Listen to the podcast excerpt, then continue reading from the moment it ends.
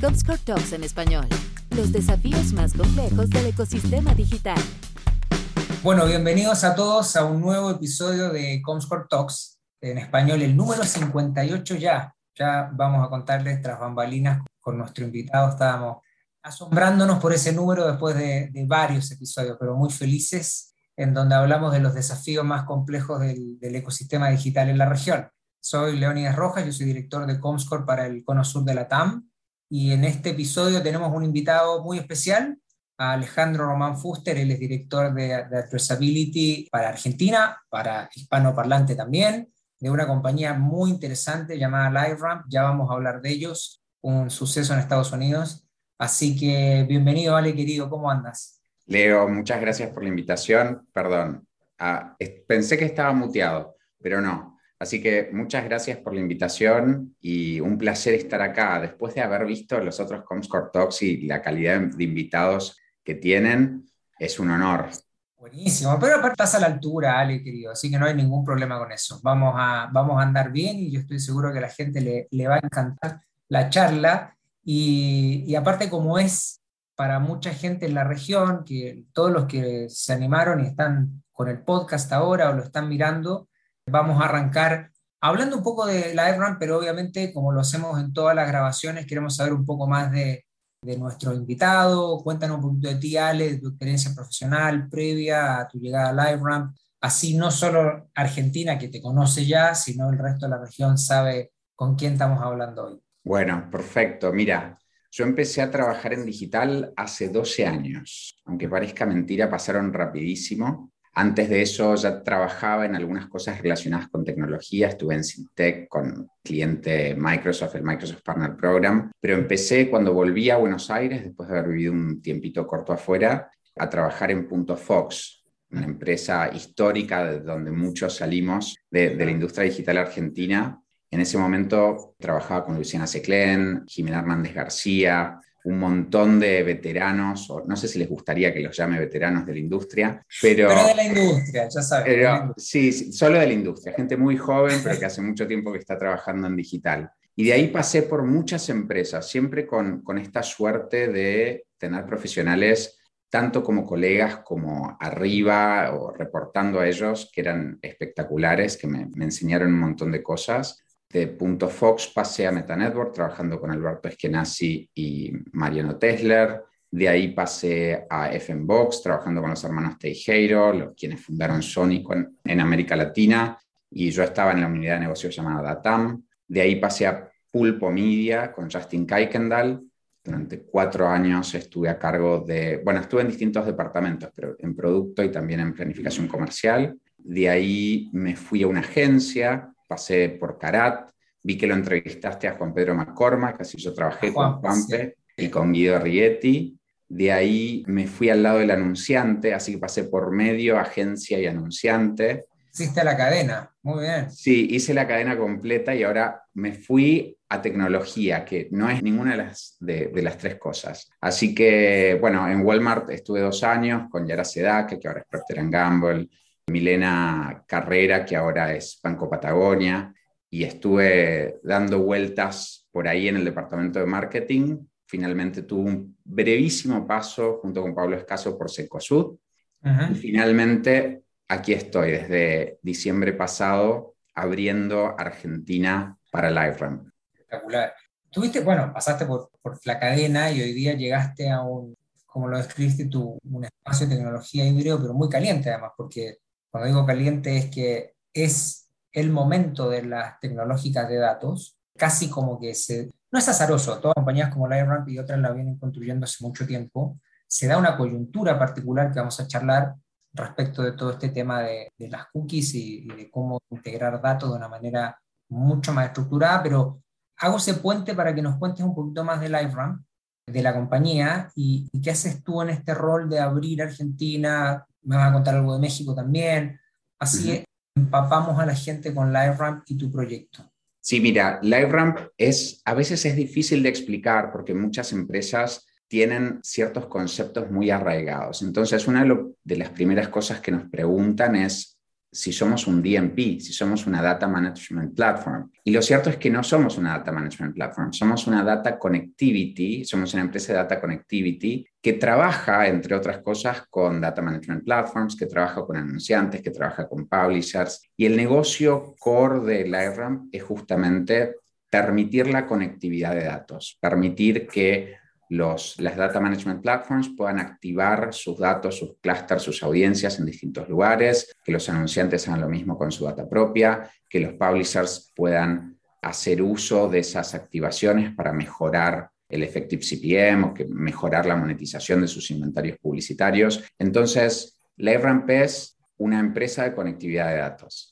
Históricamente hacía lo que se llamaba cookie matching, o sea, la posibilidad de encontrar audiencias previamente identificadas en otros lugares, y eso fue evolucionando, que seguramente lo, lo charlaremos más adelante en la solución que estamos ofreciendo ahora en América Latina. Me gustó ese concepto de connectivity, está, está bueno porque es del todo atingente a lo que verdaderamente hacen. Tienen tantos assets que probablemente si quisieran ser un DMP podrían hacerlo, pero digo tranquilamente, pero no es el negocio. Y es verdad, regularmente los datos se asocian en la industria en la que estamos a DSP, DMP dentro de esta segmentación, pero por eso hablaba del momento caliente de los datos, que es claro. cómo darlos, cómo solidificarlos y cómo compañías como ustedes van un paso más allá de la conectividad, además en transformarse en partners, en socios estratégicos para ayudar a la escalabilidad de esa conexión, ¿no? Sí, ni hablar. A nivel estratégico, nosotros pensamos que no nos queremos meter en los negocios ni de los publishers, ni nos queremos meter en los negocios de los DSPs, ni de los SSPs, ni de los DMPs incluso. Y por eso decidimos ser una empresa que está al margen, pero trabajando con todos ellos. Creo que estratégicamente no es un actor más en tal lugar, sino es un proveedor de soluciones para el ecosistema entero. Exacto. Eso es muy bueno, muy interesante. Y en tu función en particular es hacer esta apertura a Latinoamérica una pregunta, cuéntame un poquito, ¿qué es lo que ve LiveRamp en Latinoamérica? Me imagino que ve un mercado fecundo comparándolo con otras latitudes respecto a Estados Unidos. ¿Cómo lo ve Estados Unidos Latinoamérica? Me imagino que hay mucho espacio para crecer. ¿Estamos muy detrás de un mercado como el americano o el europeo? ¿O ves que Latinoamérica está empezando a subirse al carro de esta utilización mucho más profesional de los datos? Mira, yo creo que hay muchas diferencias en nuestra región. Hay empresas que están completamente a la vanguardia de todo y que están en, el mismo, incluso en algunos casos en un nivel superior a una empresa regular en mercados más desarrollados, mientras que hay un, un, grueso de la industria que se mantiene un poco atrasado respecto a las adopciones de tecnología que se pueden ver en Estados Unidos o en Europa. Hay una particularidad en América Latina que a diferencia quizás del mercado norteamericano, el mercado latinoamericano depende mucho de ciertos actores muy claves. ¿no? No, quiero dar nombres, pero hay empresas que todo el mundo conoce que ofrecen muchísimas soluciones y muchos de los publishers, muchos de los anunciantes prácticamente tienen el 100% de su actividad digital volcada a estas empresas. Y eso en Estados Unidos no pasa justamente por esta desconfianza no necesariamente una desconfianza, pero el hecho de no depender el 100% de un solo actor. Y entonces creo que las empresas norteamericanas son más juiciosas, si, si queremos decirlo de alguna forma, en diversificar a sus proveedores de tecnología, diversificar sus oportunidades y no depender exclusivamente de, un actor. ¿Cómo pasa un poco más en América Latina? ¿no? Sí, antes de entrar, porque iba a ir al, al tema de los datos en particular, pero está bueno lo que me mencionaste y, quería profundizar en algo. ¿Es el dilema del huevo la gallina? Es decir, esta escasez de diversificación, si se quiere, de los grandes players en estas compañías que tú haces mención, ¿tiene que ver con una escasez de oferta sólida en la región o simplemente esa oferta está, se está abriendo y es aún el mercado el reticente a hacerlo? Porque o podría ser algo de ambas puntas. Yo creo que hay algo de ambas puntas. Hay una digamos, hay una realidad financiera que para muchas empresas que quizás ofrecen sus servicios a nivel global, América Latina es un poco menos atractiva porque los jugadores en América Latina tienen otra capacidad de pago en términos generales, tienen otra capacidad de pago en moneda más dura, entonces también, e incluso en los mercados locales, esos costos a veces no pueden ser abordados por las empresas locales, ¿no? Entonces, muchas veces está asociado a multinacionales que tienen activación en América Latina y no necesariamente grandes actores o medianos actores regionales. Por un lado, existe esa realidad. Y por otro, yo lo entiendo, en América Latina quizás en, mercados más desarrollados, cuando hay equipos de 50 personas, tres squads para hacer determinadas cosas, en América Latina muchas veces la realidad es que es, son cinco personas haciendo lo que en otros mercados son 25. Y la verdad es que si alguien te trae una solución que está completamente cerrada y no tienes el tiempo realmente, no tienes el bandwidth de poder siquiera ponerte a revisar otras soluciones y necesitas dar una respuesta o a tu cliente o, a tu usuario, lo entiendo. No es una crítica necesariamente al mercado, hay muchísimas razones, desde económicas, políticas sociales, por las que esto pasa, pero es una realidad, o sea, efectivamente pasa. Así que podríamos ponernos a hablar una hora de, de todas las razones, pero simplemente sucede. Entiendo. Ale, yo quería entrar, y como mencioné antes, en el tema de datos. Este tema ya lo venimos escuchando hace mucho, el tema de la privacidad, la colección de datos anónimos. Este es un tema que yo sé que LiveRamp trabaja y muy bien. ¿Cómo trabajan ustedes este tema, dada la naturaleza de la organización, de la empresa? ¿Puedes contar un poco de eso y si el deployment, la estrategia de desarrollo en Latinoamérica es idéntica a otros mercados, salvando las diferencias? Porque esto sí es un tema que en general a nosotros, incluso como Comscore, muchos clientes nos preguntan porque es un tema muy caliente y la realidad es que lo hablábamos fuera de micrófono, por así decirlo, no tan fácil de abordar. Ni hablar. Mira, LiveRamp tiene una política de, de, no guardar datos y de hecho mm. todos los empleados de LiveRamp tenemos que pasar muchos entrenamientos sobre cuándo la data es necesaria, cuándo no es necesaria y hacernos esa pregunta constantemente para reducir la cantidad de datos que efectivamente se recolectan. Desde el punto de vista de nuestra solución, nosotros nunca guardamos datos de, terceros, solo los recolectamos en forma pseudonimizada, o sea, se hashea cualquier dato que se tenga que recolectar del lado del AirRAM, se le asigna un identificador que es anónimo y se descarta completamente la data. O sea, no es que lo guardamos anonimizado, no, directamente se descarta. Si se pseudonimiza para recibirla, se descarta y en lugar de esa data anonimizada directamente hay un identificador que es propiedad de la EBA. O sea, esa es la forma en la cual con ese identificador es con lo que ustedes están, eso es lo que de una u otra manera finalmente están usando los clientes de ustedes.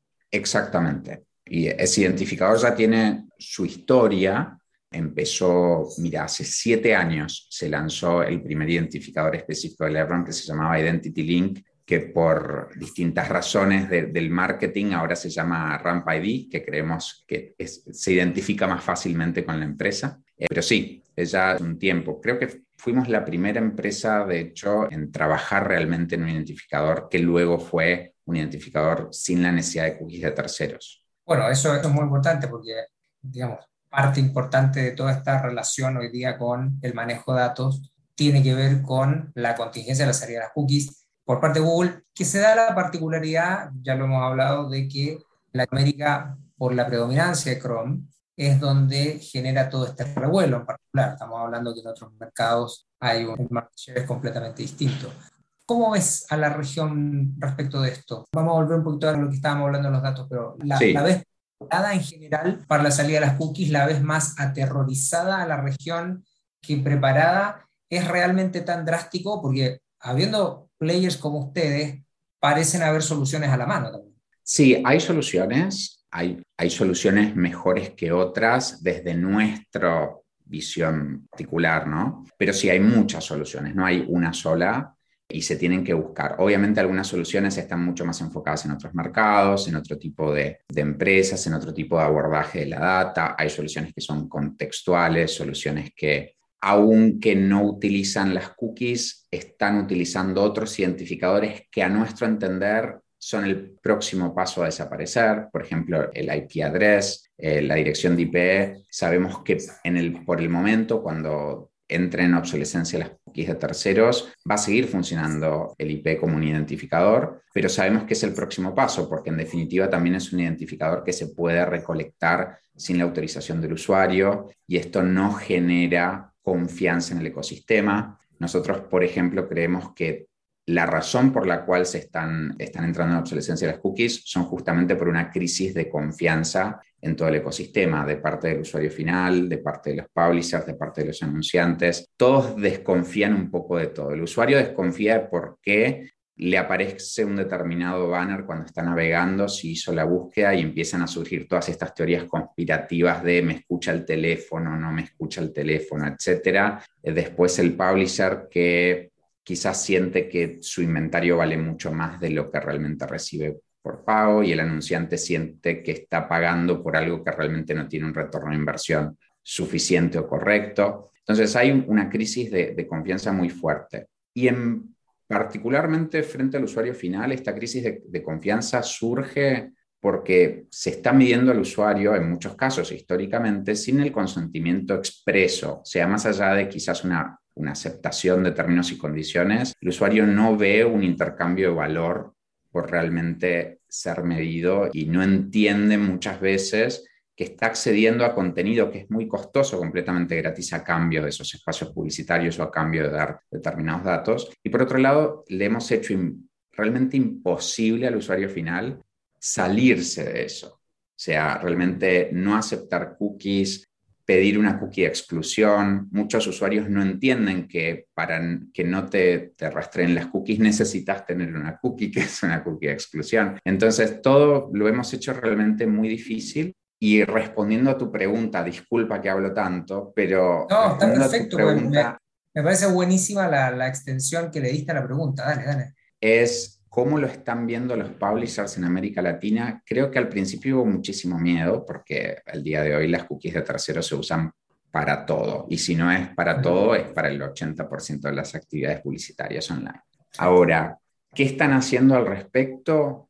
A mi entender, ese pánico no está realmente activando muchas acciones concretas. Creo que en muchos casos los tanto anunciantes como publishers, salvo excepciones muy grandes o muy desarrolladas, dicen, bueno, tengo que ver qué es lo que me ofrece el, mismo ecosistema justo antes de que se terminen las cookies, que mm, a nuestro entender es justamente lo opuesto lo que, lo que hay que hacer, es empezar a ver ahora todas las opciones para que cuando falte un mes para esta obsolescencia programada, no tengas que aceptar lo que esté ahí sin haber podido experimentar, sin haber podido ver opciones, sin haber podido entender qué funciona mejor para cada negocio, porque no necesariamente un publisher en México con un nicho de audiencia va a necesitar la misma solución, exactamente la misma solución que un publisher en el sur de Argentina que llegue a una audiencia muy grande, ¿no? Entonces, creo que falta un poco de acción en la región, respecto a Europa y Estados Unidos o incluso Asia, hay menos iniciativa por parte de los actores, pero también estamos un poco acá para ayudarlos a mover esa aguja y no necesariamente con nosotros, porque lo interesante es que LiveRamp nunca busca exclusividad con ninguno de sus partners. Entonces les hacemos las preguntas y esas preguntas por ahí benefician a otras empresas que brindan soluciones o complementarias o alternativas a la nuestra. Pero consideramos que es importante hacerse la pregunta y empezar a actuar en consecuencia. Sí, además que hay un, no ustedes no lo hacen por capricho, lo hacen además porque definitivamente ven, y, tampoco por altruismo, sino que ven que el desarrollo de la industria en la región da espacio para todos. En este. Sí. ¿Verdad? Iba pensando mientras ibas explicando en la, esta dependencia de las cookies que se generó en la industria, yo diría a nivel global y en Latinoamérica y cómo finalmente, si tuviera que, creo que en alguna charla lo, lo hablamos con un invitado, si tuviéramos como que graficarlo de una manera alternativa, es cómo arrinconamos a las cookies que no fueron pensadas para esto, finalmente casi que las terminamos satanizando, ¿no? Y como que ya nadie quiere saber nada de una cookie cuando en realidad fue una parte pionera y muy interesante y muy fundamental del desarrollo tecnológico en la región y para el mercado publicitario ni hablar. Entonces, digo, ¿cómo permitimos de alguna u otra manera a todos en la industria que llegara hasta ahí? Pero bueno, también tiene que ver con esta necesidad de los usuarios de proteger su navegación ¿no? y su footprint digital. Sin hablar, la cookie nunca estuvo pensado para lo que se usó y se viene usando hace más de 30 años, te diría 40 años, con fines, un pedacito de código que se usaba para carga más rápida de, cierta información, terminó siendo un actor fundamental y el principal identificador en todo el ecosistema publicitario. Es increíble, pero real. Y no, no es porque en América Latina hayamos hecho esto de forma incorrecta, sino que en el mundo entero sucedió esto a falta de quizás más innovación, porque se estaba tratando de innovar desde otros lados, porque también la experiencia del usuario era, siempre fue muy importante para los publishers y con el advenimiento de los wall gardens también muchos publishers tuvieron que salir a hacer esfuerzos muy grandes a nivel comercial, que quizás requerían otro tipo de inversiones y no necesariamente en tecnologías alternativas de identificación. Entonces quedó siendo como la última decisión a tomar hasta que un gran player como Google tomó la decisión por muchos de los miembros del ecosistema. Y nos parece perfecto igual la decisión, porque más allá que esté alineado con, con las soluciones que nosotros brindamos, es algo que tenía que suceder justamente para devolver confianza al consumidor. Sí, yo creo que Google, digamos, mi percepción es que Google tiene una, una mirada respecto de esta decisión, que es que si bien uno podría pensar, pero ¿por qué Google lo hace si podría seguir siendo un player dominante? Es que finalmente es parte de este ecosistema que empieza a desmoronar esta confianza y ellos son un activo principal también en apoyar a la industria a reconstruir esa confianza. Entonces creo que la decisión que toman es de un sentido práctico y además de un sentido político casi obvio. Así que, y, da un tiempo, ¿no? El tiempo que necesita también Google para desarrollar sus alternativas es el tiempo le permite a la industria probar. De hecho, también mientras ibas hablando, iba pensando en cuán necesario es que no solo los publishers, los anunciantes también activen su first party data, la empiecen a mezclar, empiecen a probar, empiecen a codificarla y a mezclarla con IDs o, data como ustedes que son una, una, compañía que genera esos puentes y esas conexiones, tienen el tiempo y deberían efectivamente buscarlo. Y digo deberían porque, bueno, es un condicional, cada uno decide, ¿no? Al final, si la Sí, ni hablar. Además, Google en realidad lo está haciendo cuatro años más tarde. Si realmente nos ponemos a juzgar los tiempos, Safari lo, lo hizo hace muchos años, Firefox hace muchos años, Microsoft Edge también. Entonces, por la particularidad del market share que tiene Google en América Latina, nos parece que esto recién comenzó, pero esto comenzó hace cuatro años. Claramente, y eso es lo que hablábamos hace un poquito, que esto es, por, por, eso, por ese market share. Ya, comenzó. Ale, hablando del tema precisamente de las políticas y de, y de cómo quizás la falta de innovación no nos llevó a, a tener soluciones alternativas mucho más robustas, sino hasta ahora. También hay un tema de políticas país, digamos, Brasil fue uno de los primeros con su GDPR, hay mercados que empiezan a intervenir desde los congresos, el tema de la política de datos, quizás con un sentido no tan práctico, sino con un sentido más político, pero ustedes que están 100% metidos en esto, están abordando esa multiplicidad de factores o dinámicas que se puede empezar, que se está dando y se va a dar con más fuerza en la región. Sí, ni hablar. Mira, nosotros trabajamos con estudios de abogados en todos los países donde tenemos presencia. También es en parte una de las razones por las que no estamos activando la totalidad de América Latina en un solo movimiento, sino que estamos activando México, Argentina y Brasil en América Latina. En Europa hay una legislación uniforme que es GDPR, entonces también es más sencillo desde ese punto de vista lanzar en, en Europa en su conjunto y en Estados Unidos conviven muchas legislaciones estatales o sea, a nivel Estado, pero no a nivel federal. Nosotros tenemos un equipo de legales muy grande y tenemos un equipo de ética de datos muy grande que está conformado por abogados. Y nosotros no activamos uno de nuestros requisitos más fuertes. Incluso nosotros le damos tecnología gratuita a casi todos los publishers, a los SSPs, etcétera, porque forma parte de nuestro crecimiento estratégico, pero no activamos por más que sea el publisher más grande o el anunciante más grande o el SSP más grande, sino una revisión exhaustiva de políticas y procesos de privacidad. y nos aseguramos que esas políticas y procesos de privacidad estén en concordancia con las legislaciones en donde se van a activar o las transferencias de datos o el onboarding de datos o la recopilación de datos, incluso si nosotros no somos necesariamente un actor necesario en todo eso porque como te dije antes, descartamos todos los datos y solamente utilizamos la pseudonimización y, un identificador al margen, ¿no? Pero siempre revisamos todas las políticas de privacidad, tenemos estos estudios de abogados que constantemente están viendo la legislación local. A veces es difícil, sobre todo triangular, hay, muchos actores que tienen presencia o actividad relacionada con la data en más de un país. Entonces se tiene que ver si realmente los términos y condiciones que, que, se exponen a los usuarios está en cumplimiento con todas las legislaciones al mismo tiempo y eso en la práctica lo que hace es que países que por ahí tengan menos protección para los datos de sus usuarios o de sus ciudadanos tengan que cumplir con legislaciones más exhaustivas o más, más complejas. de alguna otra manera. De alguna forma, claro, se estandariza si, si se va a activar en más de un país. Si GDPR es Al nivel más alto, por así decirlo, ¿no? De protección de Exactamente.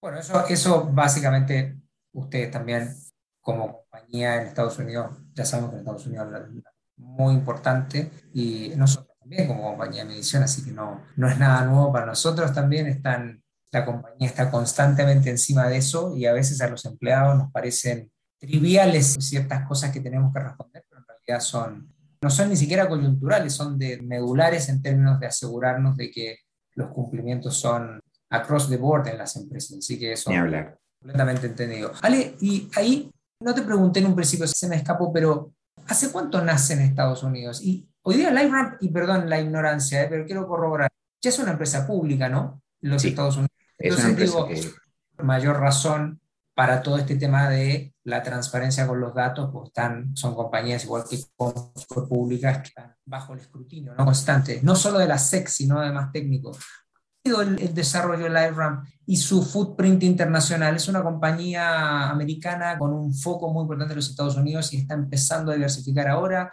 o Europa y el resto de las regiones siempre ha sido parte de su core. Bueno, en principio, LiveRamp nace hace varios años y tuvo en su momento, hubo muchas adquisiciones por, por parte de distintas empresas. Como sabes, en, en, el mundo digital nunca estamos exentos de adquisiciones y de cambios de marca y demás. Nace hace varios años en los Estados Unidos y principalmente su negocio fue la distribución de información, en principio con listados de mailings, etc. Por eso estoy hablando de hace realmente muchos años. Después evoluciona en un modelo de negocios principalmente asociado con el cookie matching, o sea, con encontrar audiencias de un pool en otro y hacer esto de la forma más transparente y más eficiente posible. Y también en un momento fue adquirida por Axiom, también otra empresa pública en los Estados Unidos. Y esta adquisición por parte de Axiom, hoy por hoy son empresas separadas, o sea, la división de Axiom, que era LiveRamp, pasó a ser una empresa pública en su propio derecho, pero la colaboración entre Axiom y LiveRamp ayudó a la construcción de lo que nosotros llamamos el Identity Graph. La Identity Graph era, permitía identificar a usuarios con múltiples touch points, o sea, desde la unificación de un correo laboral, un correo personal, una dirección postal en donde la legislación lo permitiese y donde la, autorización del usuario esté expresa, y distintos puntos de contacto. Y entonces esto permitía justamente al ser no un DMP, sino una Data Connectivity Platform o una Data Connectivity Company, permitía que distintos identificadores unificados se pudieran utilizar a lo largo del ecosistema, tanto online como offline. Esa era un poco la historia. Y la historia reciente de LiveRamp empieza hace siete años. Hace siete años con el lanzamiento de este nuevo identificador que se llamó Identity Link, que luego pasó a ser el Ramp ID, y la participación del Consortium ID en los Estados Unidos. Fue, Lebron fue una empresa fundadora, si mal no recuerdo, del Consortium ID, en donde se empezó a preguntar la industria, particularmente en Estados Unidos, ¿qué va a pasar en un escenario hipotético? ¿Qué pasa si dejan de existir las cookies? Entonces empezaron a hacerse esta pregunta en, forma más seria siete años atrás, antes de que cualquiera de los navegadores realmente se lo planteara, e inventaron, digamos, distintos protocolos de identificación donde LiveRamp digamos, pudo formar parte de este Consortium ID y este identificador completamente transparente e independiente. Y al mismo tiempo seguía trabajando en su propia tecnología, en la tecnología propietaria del RAMP ID de hoy en día. Y algunos años atrás lanza lo que nosotros llamamos la solución de tráfico autenticado, que es nosotros trabajamos con toda esta tecnología solo con nuestros clientes, ¿no? con nuestros clientes pagos y demás, y de repente decide exponerlo y expandirlo a todo el ecosistema.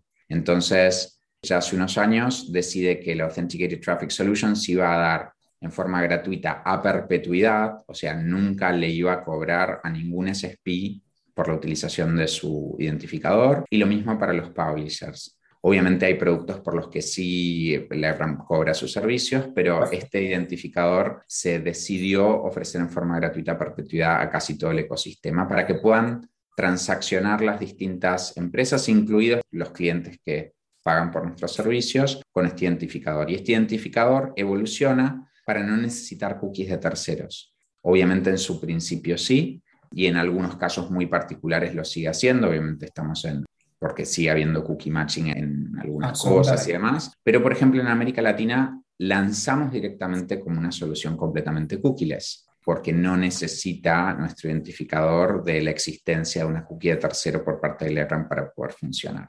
Y eso es un poco la historia reciente. ¿Eso ya lo lanzaron en Latinoamérica? Bueno, con mi llegada a Buenos Aires eh, junto a LEBRAM, oficialmente se lanzó ATS en Argentina y el 16 de mayo, que voy a visitar la Ciudad de México, vamos a lanzar con un roadshow de los principales publishers mexicanos, también ITS en México. Y en Brasil empezó un poquito antes que conmigo, porque el country manager de Brasil se pudo contratar unos meses antes, entonces, y tuvimos participación en Próxima el año pasado, entonces de alguna forma eso fue el lanzamiento en Brasil. Pero en definitiva, es todo con unos meses de diferencia desde agosto del año pasado hasta mayo de este año, es donde estamos lanzando estos tres grandes mercados. Espectacular, felicitaciones. Es notición, eso está muy bueno. Bueno, viene a robustecer un poco esta oferta de datos en la región. Sé que hay para bien, para el bien del ecosistema, hay otras compañías también operando y eso está muy bueno, pero el hecho de que ustedes ya lo hagan directamente viene a robustecer con la experiencia que tienen, sin duda, al, ecosistema de la región. Ale, nosotros ya estamos entrando en la, en la recta final de la conversación, porque obviamente como va, este podcast no es eterno, la gente tiene un poco muting, tiene un tiempo de deporte, tiene un tiempo donde lo está escuchando. Siempre hacemos como una curva, ¿no? Entramos por uh vamos preguntando su experiencia, entramos a datos más duros del mercado, que es lo que mucha gente quiere escuchar, pero también cerrar con algunos consejos del experto ya hemos tenido variadas respuestas, algunas de variopintas totales, y eso está buenísimo, pero es preguntarle a, a nuestro invitado cómo en un ecosistema rápido de movimiento donde prácticamente no puedes pestañear, ¿cómo te mantienes capacitado? ¿Cómo vas conociendo eh, novedades de la industria? Muchos nos dicen, mira, yo me centro 100% en los pilares de conocimiento de mi organización, otros dicen yo tengo una vertiente más política donde estoy todo el tiempo tomando café nutriéndome. ¿Cuál es la tuya? Claro, bueno, yo tengo una suerte muy grande de que siempre trabajé en empresas que manejaban mucha información. Entonces, de alguna forma, siempre me interesó dentro de la misma empresa conocer líderes de thought leaders, digamos, líderes de pensamiento y líderes de opinión respecto de distintos temas que me interesasen. Pero también me gusta seguir muy de cerca LinkedIn, seguir muy de cerca algunos actores importantes, ver qué opinan, ver las encuestas, ver las respuestas de las encuestas. Los blogs de las grandes empresas son importantes, los blogs de Google, los blogs, algunos blogs de tecnología en general son muy buenos hay tantos que no se me viene uno en particular a la cabeza, pero y todo esto sumado, nosotros tenemos dentro de LiveRamp un equipo específico de entrenamiento, una dirección de, de, capacitación y entrenamiento a la que le podemos pedir específicamente cosas relacionadas con nuestro trabajo y relacionadas con la industria. Y tenemos un one-on-one con nuestros líderes eh, prácticamente cada dos semanas. Así que es, es muy interesante. Son muy buenos, por suerte, en compartir información. Yo sé que mucha gente no tiene la suerte. En esos casos, LinkedIn, blogs, háganse el tiempo para leer. Lo clave igual es que te interese el tema, porque si, si, lo haces solamente porque lo tienes que hacer, por más que tengas una muy buena fuente de información, vas a retener poco. Sí, por supuesto. O sea, eso es lo, lo interesante, cuando te gusta el tema, cuando trabajas en lo que te gusta, la posibilidad de consumir contenido es exponencial y además es infinitamente más grande que cuando te toca hacerlo. Y eso es algo, algo interesante. Está muy bueno el tema de los blogs. Además que yo creo que esta discusión, como se dio hace siete años o más con varios incumbentes en la industria, incluido LiveRamp en Estados Unidos, para discutir casi de manera muy pionera lo de las cookies, creo que debería haber más espacios ¿no? en la región en Latinoamérica, charlas, espacios en las distintas organizaciones para discutir el tema de los datos de una manera más profunda, más robusta, cómo se vinculan los datos a nivel político, las organizaciones también, este, cuán robusta es la oferta, cuán indexados estamos en la región a ciertas ofertas también. Creo que hay un espacio, ahora que lo mencionas, como para abrirlo y discutirlo, ¿no?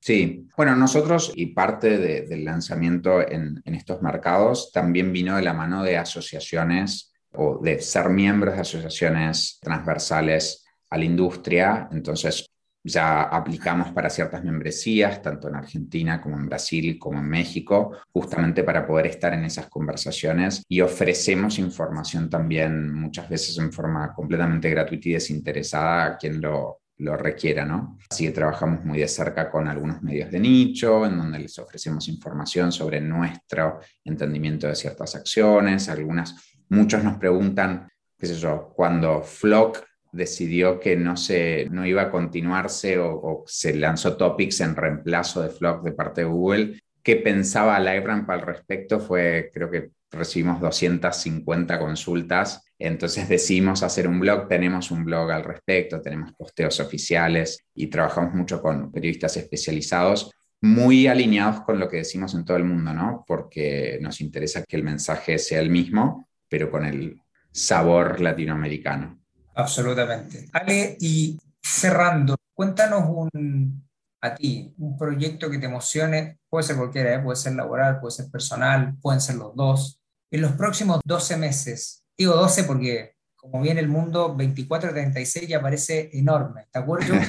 Antes estabas en la organización y, hacían las planificaciones estratégicas cinco años, yo creo que eso ya es interesante en el mundo hoy, pero digo, ¿qué te emociona, qué te mueve en los próximos 12 meses? live ramp, una combinación, o por un ejemplo, escalar? ¿Qué es lo que te, mueve? Bueno, me encantaría volver a nadar. Con la pandemia dejé de nadar, así que estoy con ganas de hacerlo. Yo soy un poco con particular y no me gusta mucho compartir la piscina. Entonces, cuando yo nadaba, me había hecho casi un Excel de en qué horarios había menos cantidad de gente en las distintas piscinas a las que podía ir. Y había encontrado que los domingos al mediodía era un horario ideal porque la gente que eh, nadó a la mañana ya se iba a almorzar o a ver a su familia y todavía no había llegado la gente de la tarde. A la tarde. Entonces, mediodía los domingos era el día ideal. Y todavía no, retomé la pileta. Y a nivel laboral, bueno, hace cuatro meses lancé Argentina, así que imagínate todo lo que se tiene que hacer aún. Y todavía no lanzamos México, así que el 16 de mayo estoy saliendo para México para hacer un roadshow y también voy a formar parte de un panel, de una presentación de un evento corporativo, una empresa que trabaja con tecnologías nuestras y nos invitó a hablar de cookies, así que será muy interesante. Es la primera vez que voy a, he ido a México veces anteriores, pero siempre de vacaciones, y esta es la primera vez que voy a Ciudad de México, así que estoy muy entusiasmado con eso. Espectacular, lindo México, linda ciudad, es, bueno, Ciudad de México, y además un mercado muy, muy pujante hoy para tecnología enorme y donde, donde hay que estar. Así que yo creo que definitivamente es una, es una decisión acertada. No te lo digo yo, ustedes ya lo saben y ya lo hicieron. Así. tiene, tiene todo el sentido del mundo. Ale, querido, la verdad que fue un placer, el tiempo voló, tenerte en un nuevo episodio de los Talks. Hay mucho material que se va a desprender.